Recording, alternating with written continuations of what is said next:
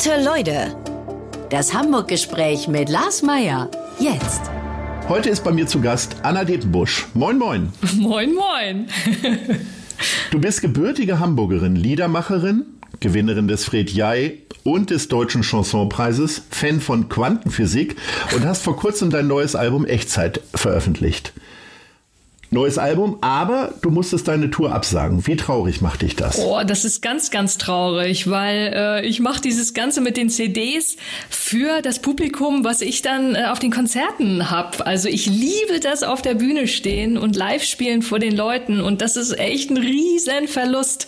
Also irgendwie, ja, fehlt mir jetzt richtig so der krönende Abschluss. Äh, ja. Wie lange hast du an dem Album gearbeitet, so richtig aktiv? Ähm, also die Aufnahme ist ja äh, so ein Live-Vinyl-Mitschnitt. Das heißt, die Aufnahme selber, die geht sehr schnell. Das sind nämlich zweimal 18 Minuten. Also wir hatten einen Aufnahmetag, ähm, aber so diese ganze Vorbereitung hat jetzt bestimmt ja so ein Dreivierteljahr gedauert. Ich habe ja auch für diese CD mein eigenes Label gegründet und ja, so das alles so ein bisschen organisiert, so die kleine Plattenfirma auf die Beine gestellt und dann äh, die Songs Songs geschrieben, mich dann für diese Produktion entschieden und das hat dann jetzt ja ein gutes Dreivierteljahr gedauert. Und wie gehst du jetzt gerade so mit dem Gefühl um? Das ist ja ein bisschen so, als wenn man am Flughafen steht, den Urlaub gebucht hat, den Urlaub seines Lebens möglicherweise, und dann heißt es, nee, heute geht kein Flieger, Sie dürfen nicht. Ja, also das war, es war eine völlig schräge Situation. Es war ja so, dass ich hatte ein Konzert und dann sollte sozusagen nahtlos, es wären dann 25 Konzerte am Stück so gewesen, so ein Tag nach dem anderen. Ähm, und wir haben ein Konzert gespielt und waren so, der, das Adrenalin im Körper war so ausgelegt auf jetzt wirklich drei Wochen am Stück unterwegs sein. Äh, und ich wusste zuerst gar nichts mit mir anzufangen. Also ich war dann so, hä, wie, was ist jetzt los? Und ähm, ich konnte das am Anfang gar nicht glauben, weil ich hatte jetzt auch wirklich im letzten Jahr, also äh, 2019, hatte ich Konzertpause, um wirklich jetzt das alles so vor. Also es haben sich jetzt anderthalb Jahre Konzertsehnsucht in mir angestaut. Und ähm, boah, also das war wirklich wie, ein, wie so ein kleiner Schock. Und ich wusste dann erstmal nichts anzufangen. Und jetzt ist es halt so ein bisschen kommt so die Realität hinterher und ähm, ja, alle auch so in meinem Umfeld, wir sind natürlich jetzt so sehr besorgt, wie es weitergeht. Also auch wann geht's wieder los, wer darf als erstes? Ähm, weil bei mir sind es ja so diese Konzerthäuser. Also in Hamburg wäre es die Leishalle. Das sind jetzt halt auch schon größere Häuser, wo man einerseits denkt, so, oh, schwierig, alles über 1000 Leute schwierig. Andererseits ist es bestuhlt, lässt man jetzt irgendwie Sitze frei. Also ich habe keine Ahnung. Und auch äh, diese Interaktion in den Konzerten mit dem Publikum, das ist mir ja so wichtig. Die Leute sollen mitsingen. Das ist also auch so ein großes Resonanzerlebnis. Und wenn ich jetzt denke, die haben alle Masken auf und ich sehe die nicht, also ich bin ganz gespannt. Hast du denn jetzt andere Kanäle für dich gefunden? Also machst du auch Konzerte aus dem Wohnzimmer oder wie gehst du damit um? Nee, ich mache keine Konzerte aus dem Wohnzimmer und ähm, ich bin da auch nicht so ein Fan von. Also es ist natürlich toll, um vielleicht in Kontakt zu bleiben mit äh, den Fans, aber Oh, also für mich ist ein Konzert, äh, das Publikum gehört dazu. Ähm, ich habe da jetzt auch noch nicht so richtig sehr inspirierende Konzerte gesehen. Ich finde es, also ich finde es dann auch manchmal schwierig. Es gibt so tolle Konzerte. Also wenn du bei YouTube dir irgendwas anguckst, dann gibt es ja aus der Vergangenheit einfach tolle Konzerte zu sehen. Und jetzt so diese Streaming-Konzerte, ich bin davon nicht so überzeugt und es berührt mich auch nicht so, weil irgendwie die Leute, das Publikum gehört dazu und äh, also ich finde es jetzt auch eigentlich schön, dass ähm, man wirklich so merkt, welche Rolle das Publikum spielt. Ist ja beim Fußball genau das Gleiche, wo man denkt, klar können die jetzt irgendwie Geisterspiele machen, aber ähm, das schaukelt sich halt auch so schön hoch. Es ist halt auch echt wie so ein Liebesspiel, weißt du? Äh, man, das, ich meine, alleine ist auch schön, äh, aber ist was anderes ist. Du inszenierst hier Bilder für unsere Hörerinnen und Hörer. Nun ja. Äh, Gehen wir mal auf Hamburg ein und fangen damit an. Wir haben eine Rubrik, die heißt Hamburg-Lieblinge, ja. in denen du möglichst kurz antwortest. Welches ist dein Lieblingskino? Ähm, Passagekino. Ja. Welches ist dein Lieblingscafé? Uh, das ist dann ähm, Ja, also ich schwank ja auch hin und her. Beim Kino könnte es auch das Aberton sein. Das heißt, jetzt beim Café nehme ich das Aberton äh, Bistro, was ich sehr, sehr gerne mag. Dieses große Café direkt da am, am Kino. Das gefällt mir sehr. Ja. Welcher ist dein Lieblingsstadtteil? Ja, das ist natürlich alles in Hafennähe. Also äh, St. Pauli ist mein Lieblingsstadtteil. Runter bis zum Hafen, alles um äh, ja, Haifischbar. Das ist äh, herrlich. Wer ist dein stadtbekannter Lieblingshamburger? Ähm, ja, du hast es ja auch schon angekündigt in der äh, Vorstellung, dass ich jetzt gerade so ein bisschen auf so einem äh, physikalischen äh, Film bin. Ich bin ganz äh, physikbegeistert und würde jetzt gerne einen verstorbenen Physiker nennen, und zwar Heinrich Herz. Hui. Ja. Ich kenne einen Musiker, der hat in der Heinrich-Herz-Straße mal gewohnt. Also ähm, möglicherweise wäre das die gute, vielleicht wäre das die richtige Nachbarschaft für dich. Ja, das, das wäre dann Michi Reinke ähm, und das ist auch ein toller Hamburger. Unbedingt, großartiger Typ. ja. Welche ist deine Lieblingskneipe? Ähm, ich mag ja gerne die Sachen, die einem so spontan vor die Füße stolpern. Also wirklich eigentlich so, ich habe keine Stammkneipe, wo ich immer bin, sondern eigentlich so aus dem Kiosk ein Getränk rausholen, weiterlaufen, ähm, was einem begegnet. Also unkompliziert, jetzt keine hippen Kneipen, also so alles so auf der Straße. Fühlst du dich noch so jung, dass du cornerst oder ist es tatsächlich dann eher ein Wegbier? Nee, es ist eher ein Wegbier. Es ist eher ein Wegbier und ein Spazierbier und äh, gerne unten an der Elbe. Also auch sowas so Strandperle, sich da ein, ein Bier rausholen und dann weiterlaufen. Das, oh, das ist einfach herrlich. Wir haben über dein Lieblingskino gesprochen. Was guckst du denn für Filme so? Also wenn du mal ins Kino gehst, ich weiß nicht, wie oft gehst du denn ins Kino? Also beim Passage ist das ja so toll. Die haben ja auch so ähm, äh, so Live-Mitschnitte so aus dem Theater in London oder so. Und dann kann man sich halt eine Theaterinszenierung im Kino angucken. Und dann, kein, ich weiß nicht, Heinrich der äh, Fünfte oder was, was man sich dann da so äh, inszeniert anguckt. Also sowas finde ich toll. Also dann Das machst du? Ich habe mich Ja. immer gefragt, wer geht da rein? Jetzt weiß ich, Anna Debenbusch ist dann da immer. Ja, ich gehe da rein. Und das ist, das sind ja dann auch ganz tolle Schauspieler und so. Und dann, ja, dann natürlich so diese Originalversion. Also ich stehe halt auf alle möglichen Filme, wo irgendwelche historischen Figuren äh, vorgestellt werden. Also jetzt irgendwie den Stephen Hawking-Film, hier den Alan Turing-Film, das gucke ich mir alles an. Bleiben wir mal bei Hamburg. Ähm, du bist ja hier geboren. Hat dich hier nie was weggezogen? Nee, ist doch schön hier. Ähm, Ja, unbedingt. Ja, unbedingt. also es hat mich ja ganz kurz mal weggezogen nach Berlin. Äh, da gab es ein kurzes, kurzes Intermezzo mit einem Studium. Ich wollte ähm, Gesang studieren in Berlin. Nicht Physik. Nee, nee, da äh, wäre ich auch äh, nicht talentiert genug gewesen. Nee, es war dann Jazzgesang äh, an der Hans Eisler in Berlin und ähm, ich bin dann so gependelt und äh, ja, habe dann aber schnell das Studium äh, abgebrochen und auch die Stadt hinter mir gelassen und bin dann wieder zurück nach Hamburg. Wie lange war das Intermezzo? Ein Semester. Oh, ja, naja, ja. gut. Nee, Hast du ähm, das Gefühl, dass du Berlin denn kennengelernt hast?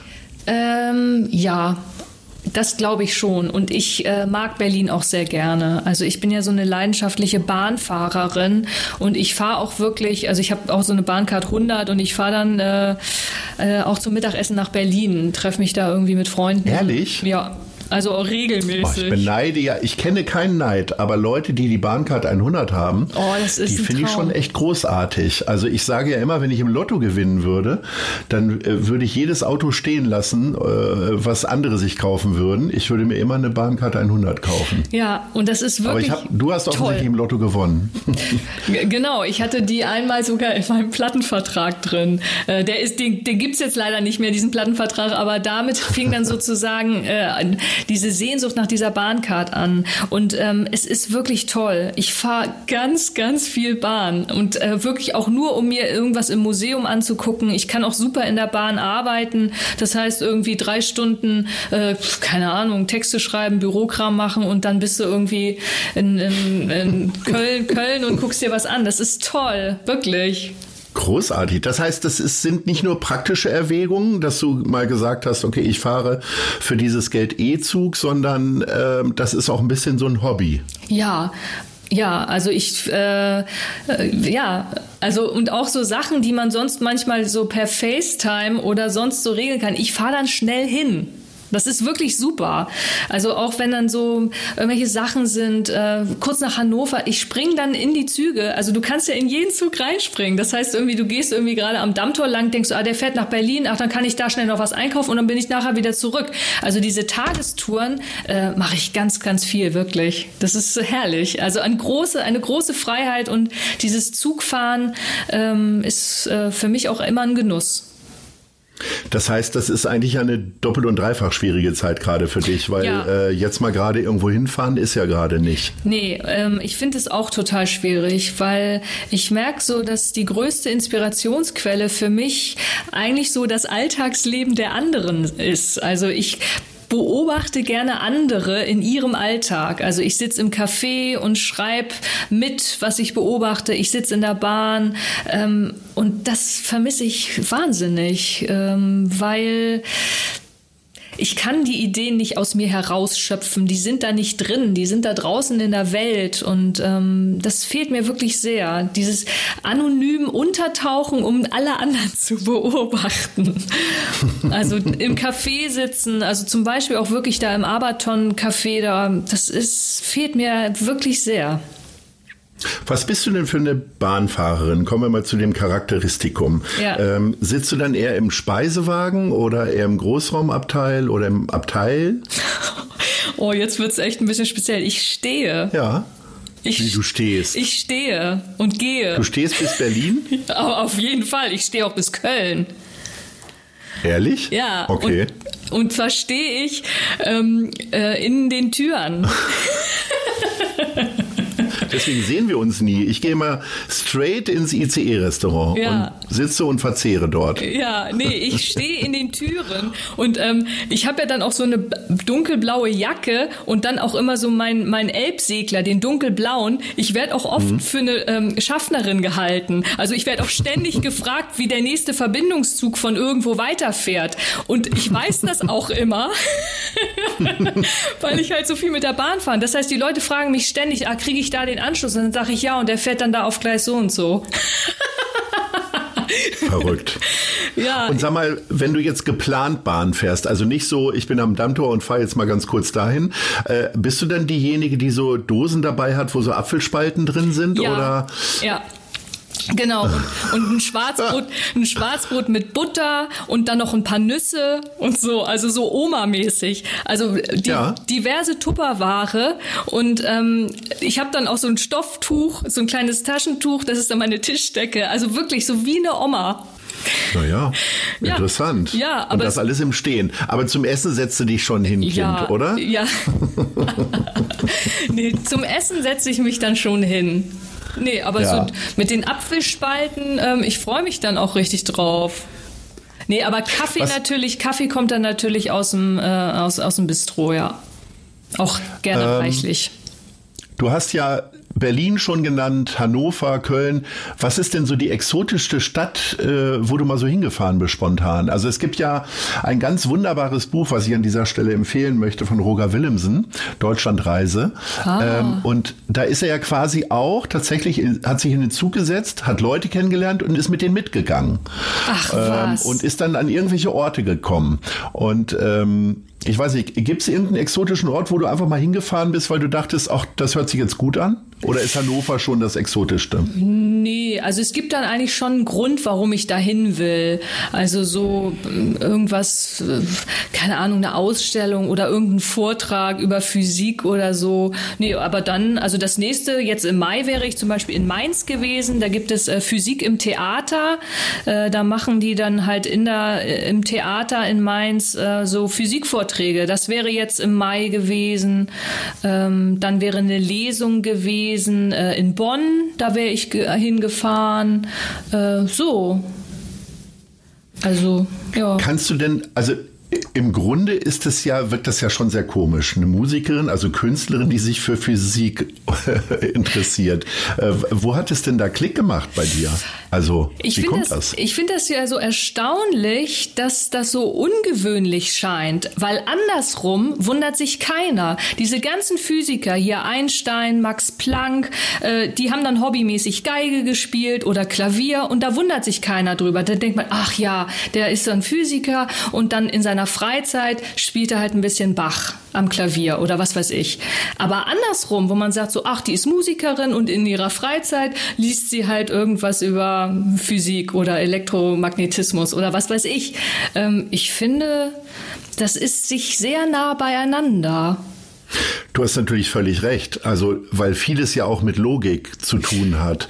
Äh, nur wenn ich jetzt auf meine Schulzeit zurückgucke, äh, die schon sehr lange her ist, ich kenne niemanden, der Physik und Kunst beispielsweise als Leistungsfächer gehabt hat. Ich war ja tatsächlich auch Physik und Mathematik und war in Kunst Ach, wiederum eher nicht so gut, tatsächlich. Ach, aber ich bin ja großer Musikfan und habe immer gerne Musik gehört. Ja. Aber trotzdem war ich da nicht gut drin. Bist du denn also äh, äh, für welchen Teil der Physik interessierst du dich? Warum Quantenphysik? Das hat jetzt was mit Stephen Hawking zu tun, oder? Nee, ähm, also toll finde ich ja an der Quantenphysik schon auch diesen ähm, philosophischen Teil. Also da ist ja wirklich so, ähm, da gibt es ja so ein paar Ungereimtheiten. Also jetzt auch gerade in Bezug auf die Relativitätstheorie von Einstein in Zusammenhang bringen äh, mit äh, der, der Quantenmechanik. Da gibt es ja so Schwierigkeiten und ähm, das ist für mich sehr spannend zu begleiten, wie sich äh, die Wissenschaft dem jetzt annähert und was es da für Ideen gibt. Also zum Beispiel die Problematik mit der dunklen Materie oder auch mit der dunklen Energie, die ja unser Universum auseinandertreibt, beschleunigt. Ähm, da wundert man sich. Äh, und ich glaube, die Forscher wundern sich darüber auch. Und keiner weiß so richtig, wie man damit jetzt umgeht. Und äh, die beobachten Phänomene, wo sie eigentlich noch nicht so richtig so eine schlüssige Erklärung haben. Und äh, das finde ich spannend zu verfolgen. Also dann auch, weiß ich nicht mal, im Planetarium oder auch am DESI bin ich ja auch gerne. Also da ist ja auch einmal im Monat ein Vortrag äh, da bei unserem Teilchenbeschleuniger. Ähm, ja. Aber jetzt würde ich dich auch gerne mal fragen, was, was gibt es denn noch irgendwas, was du verfolgst äh, in den aktuellen ähm, ja, Forschungen? Also bist du noch im, in der Materie im wahrsten okay, Sinne des Wortes? Okay, wir machen jetzt hier mal Rollentausch. also ich, äh, ich sage immer, dass ich Physik-Leistungskurs hatte, habe das aber tatsächlich aus Bequemlichkeit gemacht, mhm. weil ich in Mathe ganz gut war und ähm, das war für mich irgendwie angemessen, weil ich dadurch halt zwei Fliegen mit einer Klappe schlagen konnte mhm. und ich wenig lernen musste. Also das, was äh, jeder denkt, ich wäre ein Streber gewesen, da war ich komplett das Gegenteil mhm, tatsächlich. Okay. Ähm, heutzutage bin ich äh, mit großer Faszination im Planetarium, auf ja. jeden Fall. Finde ich ganz toll. Hat ja auch eine super Lage, ja. muss man mal sagen. Ja. Also schon der Weg dahin ist ja schon äh, ganz großartig. Und ähm, ich hatte letztes Jahr meine Einladung zu Desi und da wurde ich von einem der Chefs dort rumgeführt mhm. und fand das wirklich ganz, ganz großartig. Mhm. Und ähm, ich bin selbst tatsächlich ein großer Fan von der Sendung mit der Maus, wo einfach Sachen erklärt werden. Ähm, ja. Ich bin tatsächlich äh, neulich ähm, bin ich mit einem Kumpel, man macht ja jetzt so Spaziergänge quasi, ja. mhm. äh, sind wir an, an, einer, an einem Pizzalieferdienst vorbeigekommen und wir haben zehn Minuten davor gestanden, um die Abläufe zu verstehen, ohne dass sie uns erklärt wurden. Und es war total faszinierend, weil zwei erwachsene Menschen da gestanden haben und sich gegenseitig die Fragen gestellt haben, okay, warum machen die jetzt das, warum machen die jetzt das? Ja. Und das finde ich irgendwie, also so ein bisschen auch Alltagsphysik wahrscheinlich. Ja. Und das finde ich total spannend. Das finde ich auch spannend. Also sich dann so die Welt erklären. Wieso funktioniert das ja. jetzt? Wieso glüht eigentlich die Glühbirne? Und all so. solche Sachen. Ja. Ich gucke sehr gerne samstags oder sonntags morgens diese ganzen Erklärstücke noch. Also ja. bin ich ein großer Fan von. Was sind denn deine Quellen in den Medien? Also bist du dann Geo-Abonnentin oder äh, andere Fachliteratur, die du regelmäßig verspeist? Ähm, also schon so ein bisschen strebermäßig so Spektrum der Wissenschaft. Äh, das lese ich.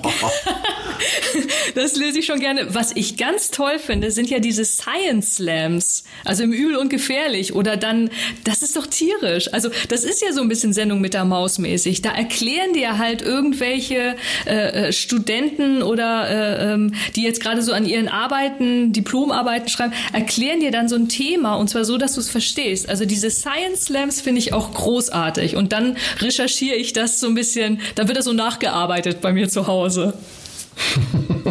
Ganz großartig. Das heißt, ähm, um jetzt mal den Sprung in ein anderes Thema zu bringen, weil ich fürchte, wir, wir sprengen gerade den Horizont von unseren Hörerinnen und Hörern äh, ein wenig. Äh, äh, wie interessiert bist du denn an Politik und bist du ein, eher ein Fan des Wissenschaftlers Peter Tschentscher oder der Wissenschaftssenatorin? Oh, also ähm, also, oh, ich möchte ja ehrlich gesagt überhaupt nicht in, in, in der Haut von Politikern gerade stecken. Also ich bewundere das, wie die sich äh, da so durch ähm, manövrieren und arrangieren und äh, aber ich habe da großen Respekt, äh, äh, fast schon eine Ehrfurcht über so eine Verantwortung. Ähm, ich finde, der Changer macht das super. Also ähm, ich finde jetzt auch gerade, ähm, ja, so die Spitze da zusammen, ähm, ich finde das irgendwie gut. Aber ich bin da, äh, also da kannst du mich mehr über Quantenmechanik fragen. also im Vorfall zu den Wahlen warst du nicht so wissensdurstig auf dem Gebiet. Nee, ich war nicht so wissensdurstig auf dem Gebiet. Also ich verfolge das dann mit und ähm, äh, höre mir dann auch so, äh, ja, die, die ganzen Talkshows an. Ich finde es dann aber auch äh, schnell sehr ermüdend und anstrengend. Ähm, ja, so. Okay, das war es mit der Politik. Hast du schon mal ein richtig politisches Lied gespielt? Äh, nee. Geschrieben, meine ich? Nee. Ähm, und zwar äh, ist das auch eine sehr bewusste Entscheidung. Ähm, es gibt Lieder, die äh, eröffnen Interpretationsräume oder auch Projektionsflächen. Also es gibt zum Beispiel ein Lied, das heißt Der Astronaut.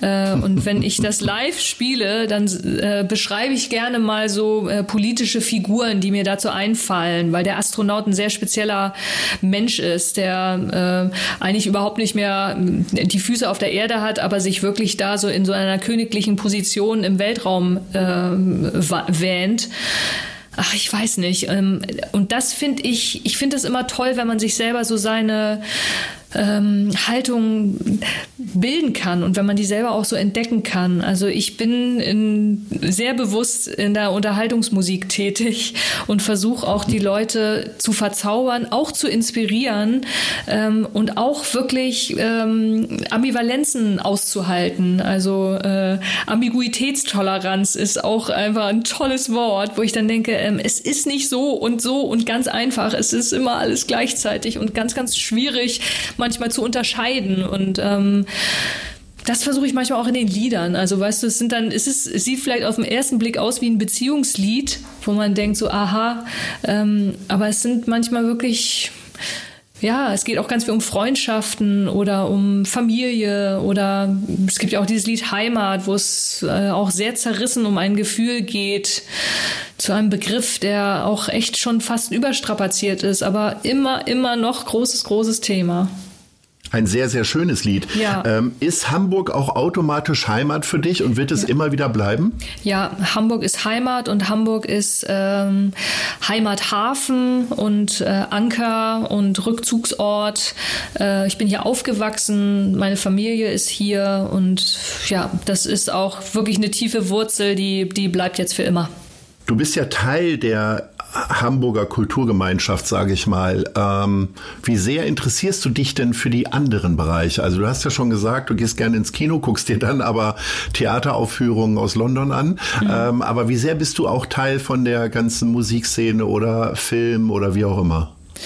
Ähm, Also ich glaube schon so diese, ähm, ja, diese deutschsprachigen Liedermacher, Singer-Songwriter, das ist schon auch so eine Clique. Also da, wir kennen uns ja alle untereinander und jeder spielt dann auch mal hier irgendwo mit oder man singt dann nochmal, weiß ich nicht, so ein paar Background-Chöre für jemanden ein und das empfinde ich als einen wirklich sehr schönen Zusammenhalt. Ähm, ja, auch eine schöne Szene, so gerade so diese Liedermacher-Szene und ähm, Jetzt bei Film, da bin ich jetzt nicht so, ähm, da kenne ich gar nicht so viele Leute. Also das wäre für mich dann noch was Neueres. Da wäre Theater auch eher was, also Schauspielhaus oder am Thalia.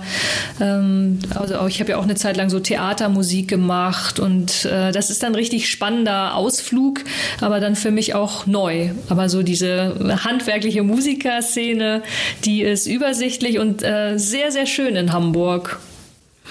Die Elbphilharmonie war in ihrer Entstehungsphase sehr, sehr umstritten, dann sehr umjubelt. Mhm. Wie ist denn deine abschließende Meinung dazu? Umjubelt. Also ähm, Ja, klar. Also ich meine, die ganze, wie das, wie das schöne Schlösschen äh, entstanden ist, das ist natürlich extrem fragwürdig. Und ob das jetzt alles so, ja, also ähm, diese ganzen Kosten, die da versenkt wurden, aber das Gebäude ist traumhaft und ähm, wirklich auch was Besonderes. Und äh, ich finde, sie steht Hamburg und ähm, sie klingt toll. Ich weiß auch gar nicht, was dann immer sich darüber aufgeregt wird, dass sie nicht klingt. Sie klingt in meinen Ohren klingt sie fantastisch und es ist ein ganz, ganz besonderer Ort. Und äh, ich freue mich richtig, dass wir die Elfi haben. Ich finde die super. Wie oft bist du denn an diesem besonderen Ort? Also wie, wie viele Konzerte hast du da schon gesehen? Ähm, gesehen habe ich zwei. Gespielt habe äh, ich selber schon drei. Okay, mehr gespielt als gesehen. Interessant. Ja, ja. Also ich finde auch den Kleinsaal toll. Der ist auch echt schön. Äh, den finde ich architektonisch auch ganz großartig, ja. aber ich habe tatsächlich noch kein Konzert dort verfolgen können. Ähm, wir kommen mal zu, anderer, zu unserer anderen Rubrik, die wir noch haben, die Fragen der anderen Leute. Da spielen wir dir Fragen von Leuten ein, die wir mal befragt haben. Was hast du denn für eine Frage an die Anna? Und die spielen wir jetzt ein. Hör mal zu. Hallo Anna, hier spricht Sabrina Wehe, Saunameisterin von Wederland. Und ich würde gerne von dir wissen, wo du am besten abschalten kannst.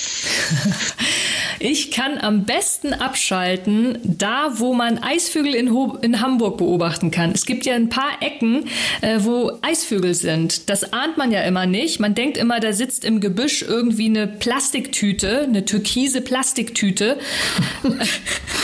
Aber es ist ein Eisvogel. Und ähm, es gibt zum Beispiel am Weiher, da an der Gärtnerstraße, äh, mhm. da kann man welche sehen. Und man kann welche sehen auch ähm, am Kaifu äh, und dann auch am Jenischpark. Und das macht mir Spaß. Also da wirklich, also in der Natur sein, spazieren gehen. Ich habe auch einen Feldstecher, wo ich dann äh, mit dem Fernglas gucke.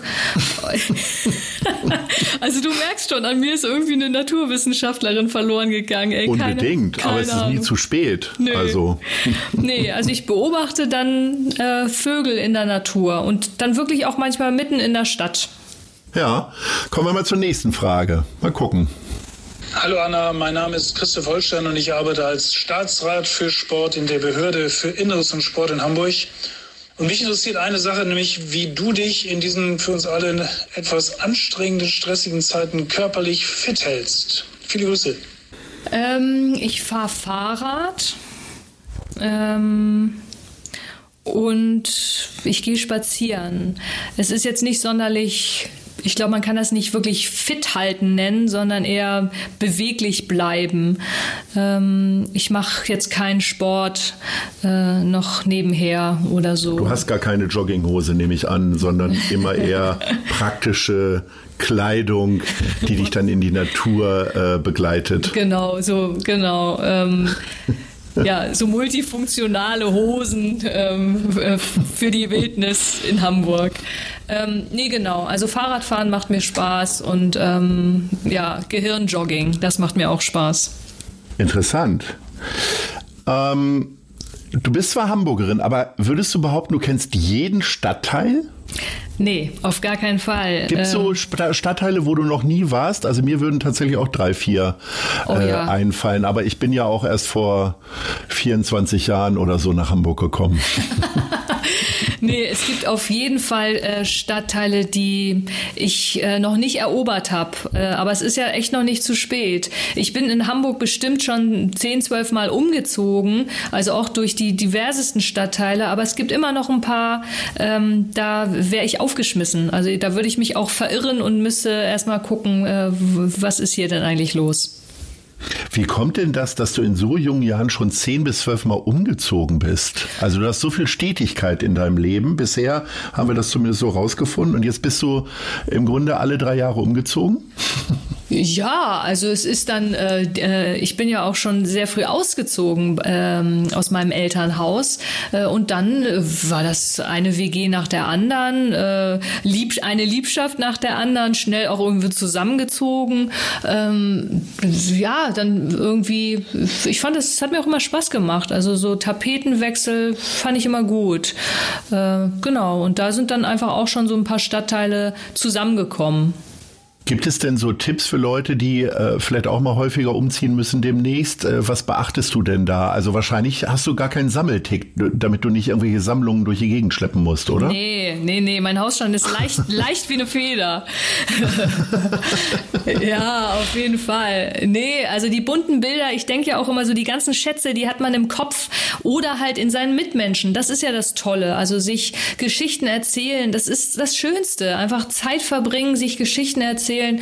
Also diesen ganzen Klimbim zu Hause, das ist nichts für mich. Also je, je weißer das Papier, desto mehr Fantasie in meinem Kopf. Also insofern, für mich ist Licht wichtig. Ich brauche nicht einen Balkon oder sowas, das ist schön, aber es muss eine Wohnung sein äh, mit viel Licht. Also Ostseite, Südseite, Westseite, äh, weit oben. Ähm, ohne Licht gehe ich ein. Bist du denn, ähm, also ich, ich habe tatsächlich bisher immer nur auf der Westseite der Alster gelebt. B mhm. Bist du so hin und her gesprungen oder hast du auch irgendeine Tendenz? Ähm, ja, also was wäre der jetzt Weil man zum kann sich ja seine Freunde nicht danach aussuchen, wo sie wohnen, ne? wenn du sagst, du bist auch wegen Liebschaften irgendwo hingezogen.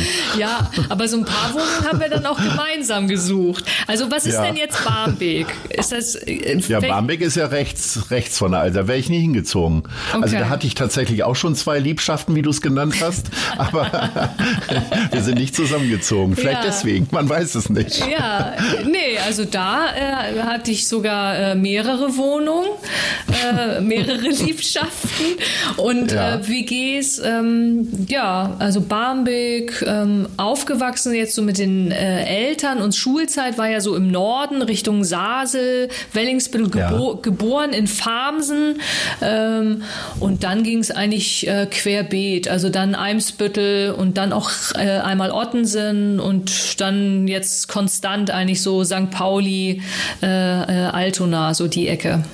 Wie siehst du denn so den Ortsteil Wilhelmsburg? Also ich habe ja schon, als ich vor 25 Jahren hierher gekommen bin oder 24 Jahren, äh, war Wilhelmsburg-Harburg ja immer so auch schon Diskussionspunkt. Der ist natürlich immer größer geworden. Jetzt wird Wilhelmsburg immer attraktiver und schöner. Ja, ja. Aber ich habe das Gefühl, die Ur-Hamburger äh, lassen gar keine Diskussion auf, ob man da hinziehen kann oder nicht. Doch, da kann man auf jeden Fall hinziehen. Ähm, und was ich da halt auch äh, schön finde, ist, da ist ja so ein kreatives Potenzial, was man so im alteingesessenen äh, Innenstadtraum gar nicht mehr ausschöpfen kann. Also es gibt ja wirklich als Musiker manchmal das Problem, wo mache ich Musik? Habe ich ein Studio? Habe ich einen Proberaum? Ähm, also Proberäume in Wilhelmsburg, da, hatte ich auch, gab es auch Phasen, Phasen, da haben wir immer da geprobt und ähm, oder Fotostudios oder auch so Startups und so. Also ich finde es äh, innovativ und auch kreativ, die äh, Ecken, die dann genutzt werden und sich dann wirklich auch vermischen mit den äh, Leuten, die da immer schon gewohnt haben. Ähm, also ich kann mir das vorstellen. Jetzt haben wir sehr viel über Physik gesprochen. Äh, viel zu wenig bisher über Musik. ja, stimmt. Ähm, das, hast, konntest du dir jemals vorstellen, irgendwas anderes zu machen? Also jetzt mal Physik tatsächlich mal ja. beiseite geschoben, weil das, äh, ich meine, du hast ja nie irgendwas anderes gemacht, ne? Nee, ich habe nie was anderes gemacht. Ich wollte auch nie was anderes machen. Und ähm, es ist auch wirklich ein toller Beruf, der jetzt hart auf die Probe gestellt wird. Das kann man nicht anders sagen, weil dieses ähm, eigentlich zu wissen, ich habe einen Beruf, in dem habe ich mich etabliert, den kenne ich, ich weiß, wie der funktioniert, ich weiß, wie ich mich darin strukturiere und jetzt gibt es halt sozusagen ähm, ja äh, Berufsverbot. Ich kann meinen Beruf jetzt nicht ausüben. Ich bin, das ist finde ich ganz, ganz schwierig. Ähm, und damit hätte ich nie gerechnet, dass es irgendwann mal ein Konzertverbot gibt, wo man sagt, weil das ist eigentlich so das, ähm, wo ich denke, ähm, wenn alle Stricke reißen, dann stelle ich mich irgendwo auf den Tresen, singe und kriege dafür ein warmes Essen. Ist doch tierisch. Und äh, selbst das wäre jetzt verboten. Und ähm, ich, ja. ich äh, bin da sehr besorgt, ähm, weil das ist mein Traumberuf und ähm, es ist auch wirklich ein schöner Beruf, weil der so viele Facetten hat. Der ist handwerklich, also so wirklich so diese ganze Technik, ähm, Stimme.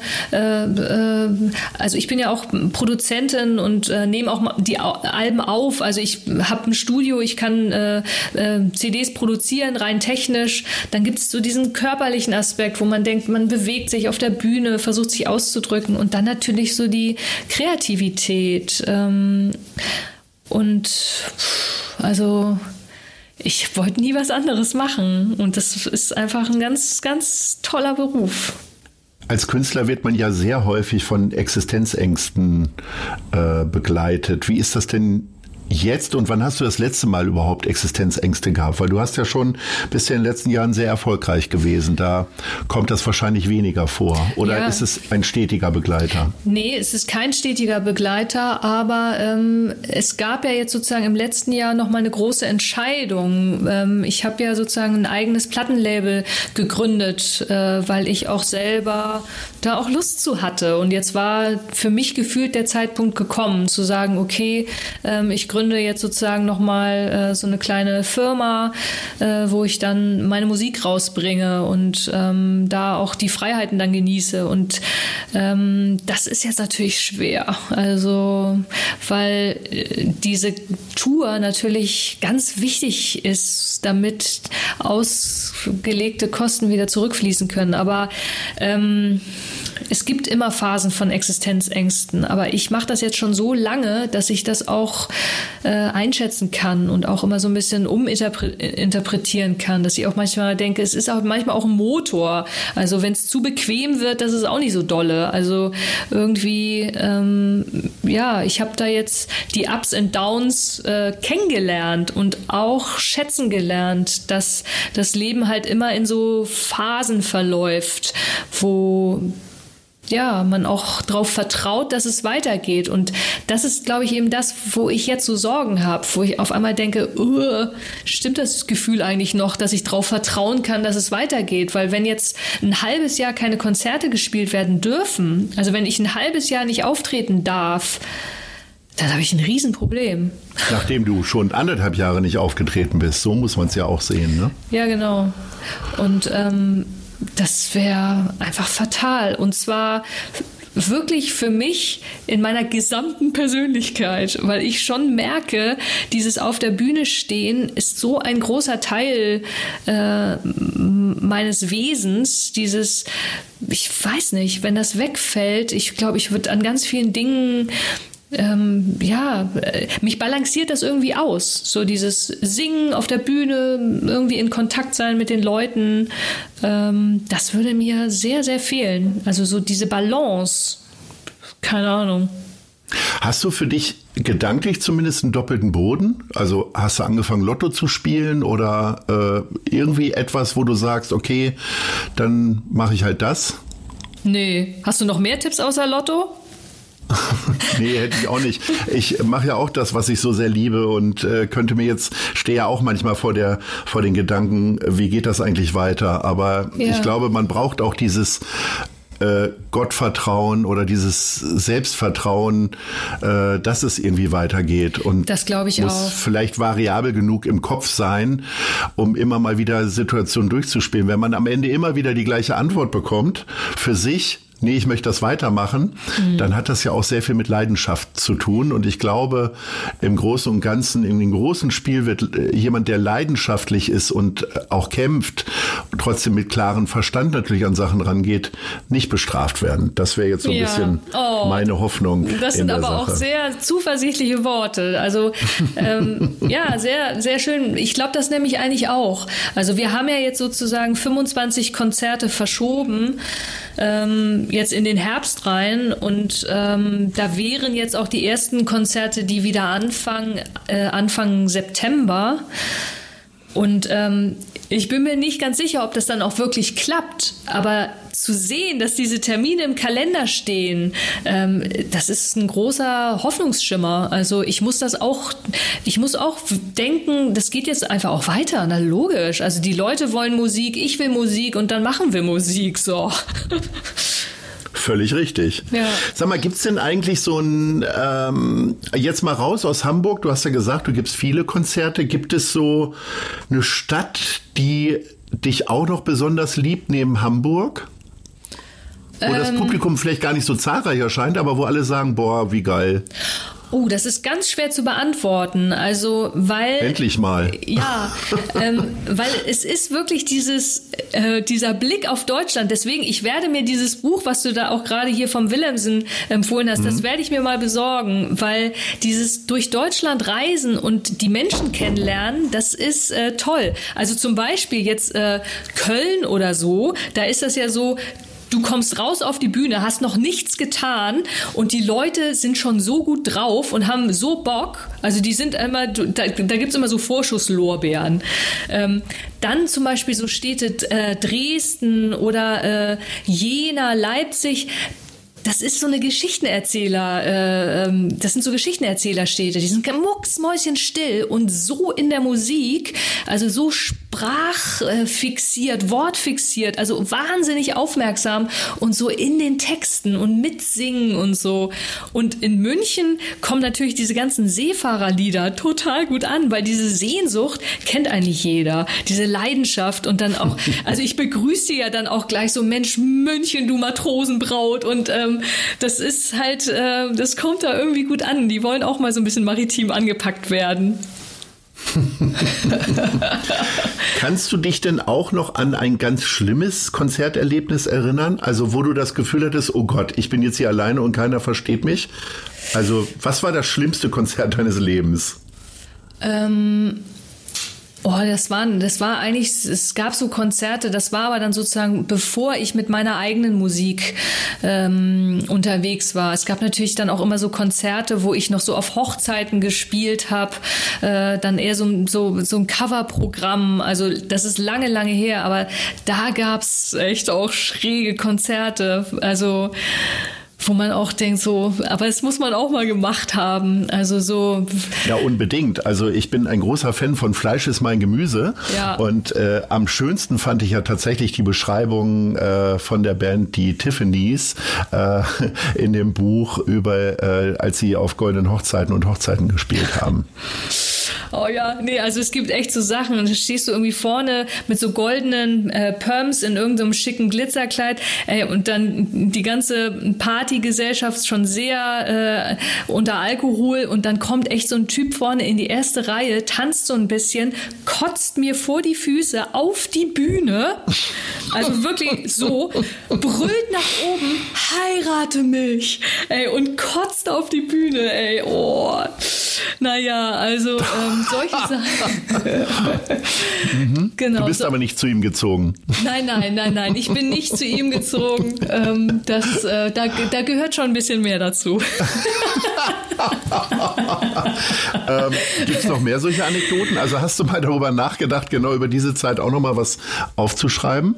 Äh, ja, also ich fände das schon ganz, ganz witzig. Ähm, also was natürlich auch wirklich schön ist äh, an diesen Hochzeiten, ähm, und das wäre, glaube ich, vielleicht noch mal ein anderer Blick als jetzt hier. Ähm, äh, von Fleisch ist mein Gemüse so, weil manchmal sieht man halt auch so coole Sachen, wo dann auch so äh, Bräute auch voll trunken auf dem Tresen tanzen und ähm, das sind einfach tolle Bilder. Also wo man, weil man ist halt auf einmal Teil von so sehr intimen Familiengefügen ähm, und ja, also das äh, könnte ich mal überlegen. Also ist eigentlich eine gute Idee.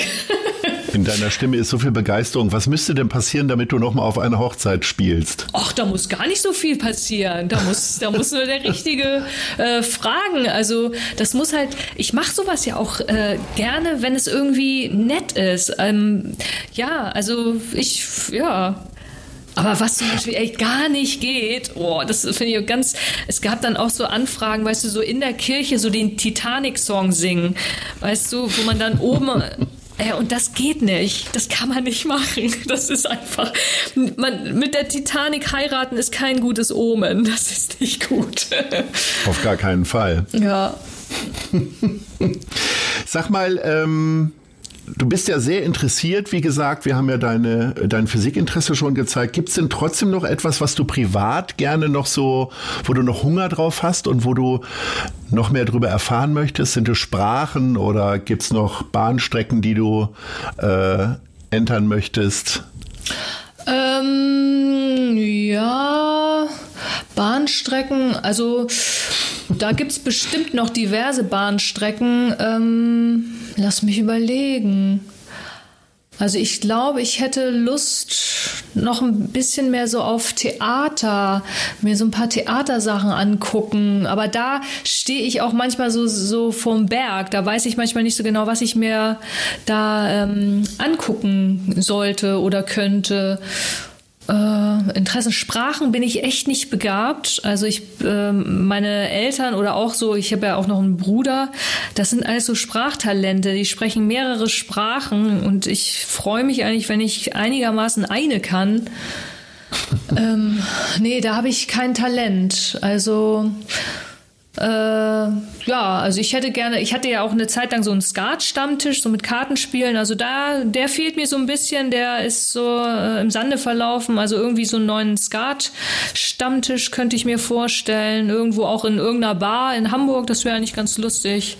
Irgendwie sowas. Warum um Gottes Willen Skat? Da, bin, da bin gibt es ja durchaus hippere Sportarten. Wie bitte? Ich wüsste keine. und das heißt, du hast auch so, äh, bei mir im Niedersächsischen gab es dann auch immer so Schinken und so weiter ja, äh, zu gewinnen. Na klar. Was, was hast du denn da schon so abgestaubt? Ähm, also es gab natürlich auch mal einen Schinken, ähm, äh, der Tradition halber, was für eine Vegetarierin immer ein bisschen schwierig ist. Aber ähm, nee, sonst gibt es einfach so äh, keine Ahnung, wer, wer zahlt die Runde oder ähm, ja, also der Gewinn ist mir auch nicht so wichtig. Also das Spielen ist halt toll und halt, es muss halt eine gute Runde sein. Also es muss schon Spaß bringen. Und sowas geht auf Tour natürlich auch immer gut. Insofern, die Skat-Kenntnisse leiden jetzt auch gerade, wenn ich nicht auf Tour gehe. Es gibt ja durchaus Leute, die jetzt gerade so über Videotelefonie irgendwelche Gesellschaftsspiele machen, wie Kniffel oder ja. Uno. Nee. Aber da hast du nicht drüber nachgedacht, ne? Nee. Kann man Skat so spielen? Das wird wahrscheinlich schwierig, ne? Nee, das äh, macht keinen Spaß. Aber ähm, vielleicht hast du es auch eben schon an unserem Versuch gemerkt, äh, dass irgendwie per, per FaceTime oder äh, Zoom oder Skype, äh, ich wäre damit aufgeschmissen. Ich habe das nicht auf meinem Handy und äh, ich nutze das nicht. Mich interessiert das nicht. Dafür habe ich ja die Bahncard, um da zu den Leuten hinzufahren. Dann muss ich und die ich habe nicht mal die Bahncard und äh, das mangelnde Wissen habe ich aber auch. Naja, gut. Aber du hast Leute um dich rum, die dir helfen können und die haben das ja, ja. gerade ja auch fantastisch hingekriegt. Ich. Unbedingt. Du verrätst hier so viele Backstage-Geheimnisse gerade. Sag mal, äh, wir haben ja schon geklärt, du hast kurz mal äh, nach Berlin geguckt. Gibt es trotzdem noch eine Stadt, wo du sagst, da könnte ich noch mal ein halbes Jahr leben? Also meine Sehnsuchtsstadt ist ja immer wieder New York. Ich äh, versuche dort ein bis zweimal im Jahr äh, hinzukommen. Gibt es so einen Ort für dich auch außerhalb von Hamburg? Ähm, ja, ich mich zieht's ja immer äh, Richtung Norden. Also ähm, ich war mal drei Monate auf Island in Reykjavik und das hat mir sehr sehr gut gefallen. Also das fand ich toll. Ich finde auch äh, England toll. Ich war äh, äh, letztes nee, vorletztes Jahr in äh, Oxford. Das äh, finde ich auch toll. Also so historisch äh, aufgeladene Orte. Äh, England, Schottland oder halt wirklich ähm, Island. Das reizt mich. Jetzt bist du ja sehr überzeugte Hamburgerin, aber was fehlt dir denn an Hamburg gegenüber den Städten, die du gerade aufgezählt hast? Was müsste es denn geben? Also ein Pub gibt es ja hier beispielsweise. Ähm, Zahlreiche. Das stimmt. Also äh, wir könnten jetzt einen fast gemeinen äh, Vergleich nochmal zwischen Hamburg und, und Berlin wagen. Ähm, also mir fehlt manchmal was in Hamburg, was es in Berlin gibt. Und das ist halt so eine Kompromisslosigkeit, was Kreativität und Kunst angeht. Also da brennt irgendwie gefühlt mehr und da ist die Dringlichkeit nach Kunst ähm, irgendwie unmittelbarer. Und ähm, da ist mir Hamburg manchmal ein bisschen zu bequem. Ich weiß nicht genau, ob das äh, wirklich stimmt. Wahrscheinlich nicht, aber so empfinde ich das manchmal, dass ich dann denke, ähm, irgendwie fehlt mir manchmal so ein brennender Kunstaustausch und auch so ein bisschen mehr Avantgarde oder so. Ähm, äh, da äh, habe ich das Gefühl, ist Berlin auf jeden Fall mehr am Start. Was meinst du denn?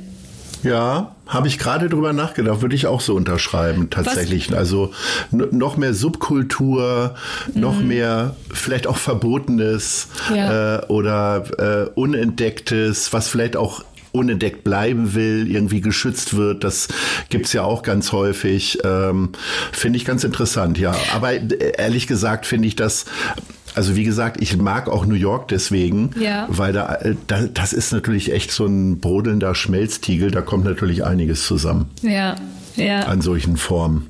Auf jeden Fall. Sag mir mal ganz kurz, äh, ähm, wir sind nämlich schon fast am Ende. Wo siehst du dich denn in fünf Jahren?